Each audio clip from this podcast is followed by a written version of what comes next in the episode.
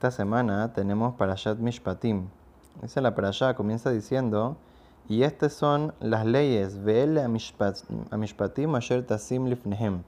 Dice, estas son las leyes de judiciales, ahorita comienza a decir todas las leyes de, los jueces, de daños, de diferentes tipos de eh, cosas que uno le debe al otro, eh, cómo son la ley, eh, que vas a poner frente del pueblo de Israel. O sea, que son las leyes que uno tiene que seguir en sistema de, juicio para que haya siempre paz, armonía y siempre esté todo con justicia en el pueblo de Israel.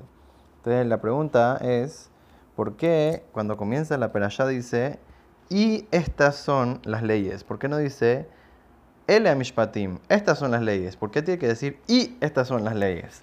Pareciera como extra decir, eh, y estas son las leyes. O sea, eh, cuando uno comienza a decir algo, no dices, y ocurrió una vez, no, dices ocurrió alguna vez, pasó eh, esto, o, te voy a decir unas leyes, no dices y te voy a decir las leyes, porque dices y te voy, y te voy a decir estas leyes, y te voy a, dar estas leyes frente de ti.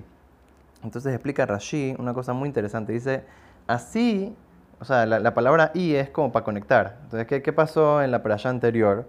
La playa anterior fue Matan Torah, la entrega de la Torah en Har Sinai. Entonces, así como los diez mandamientos fueron entregados en Har Sinai, así también estas leyes de sistema judicial del pueblo de Israel también fueron entregadas en Har Sinai. Pregunta Rabbi Shlomo Amar, una pregunta muy obvia. El Rambam dice que toda la Torah fue entregada en Har Sinai.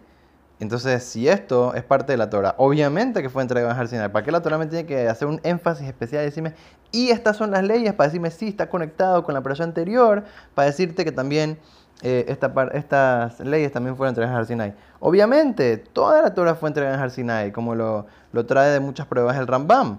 ¿Sé qué, qué, cuál es el... Eh, ¿Cuál es el Hidush? ¿Qué es lo que nos está enseñando aquí la Torah? Diciéndonos que el sistema judicial también fue en Har Obviamente, sí, eh, hasta es prohibido decir de que una de las mitzvot no fue entregada en Har uno, uno de los principios de la fe del pueblo de Israel.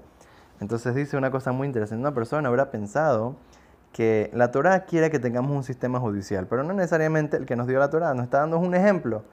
¿cómo hubiera pensado yo algo así? Dice, no, ¿por qué? La persona habrá pensado, la Torah, mira, quiere que tengas un sistema para que, para que no haya problemas entre uno y el otro. Pero si tú consigues un, sistema bueno, que está justo, eh, la gente está contenta, todo el mundo, o sea, no, se trata mejor al, rico que al pobre, o sea, todo, está bien, no, no hay injusticia, ¿por qué, ¿por qué no serviría eso? Se nos enseña la Torah una cosa muy importante. Obviamente que esto fue entregado en Har Sinai, pero lo que nos está enseñando es de que el ser humano nunca puede crear un sistema judicial que sea perfecto, eh, exacto, igual para todos, eh, todos tienen la, misma justicia. Imposible, imposible crear un sistema tan perfecto. La única, la única forma de crear un, sistema así es a través de Dios. Por eso, eh, con los jueces, cuando ellos están juzgando, tienen que, tienen que saber de que están juzgando según la ley de Hashem. Y no pueden eh, tomar en consideración su forma de pensar y su forma. Tienes que ver qué es lo que dice la Torá sobre este caso. Y de esa manera uno se mantiene de una manera imparcial. Como sabemos, hay tantas leyes que, que, que la Torah pone para que el juez se, eh, esté de una manera imparcial, como por ejemplo que no puede ser amigo, familiar eh, de la persona que, que, está siendo juzgada. Tampoco si, si, si no lo quiere o si le cae mal, lo que sea, tampoco lo puede juzgar. Sabemos que eh, si va a tener algún tipo de beneficio el juez, no puede juzgar. Si eh, no está una de las personas, de los litigantes al frente de él, no se puede porque tal vez va a tener eh, favoritismo con uno de los dos. hay tantas, tantas leyes. dice que tiene que los dos litigantes tienen que verse de la misma manera, vestirse de la misma manera. Los dos tienen que estar o sentados los dos o parados los dos. No pueden estar en diferente posición. Todas estas leyes son hechas por la Torah para que el juez tenga la habilidad de, traer la justicia verdadera, la justicia a la Torá, y que no sea eh, imparcial, que no sea, eh, por un lado, eh, tiene un poquito más de favoritismo con uno que con el otro, nunca sabe.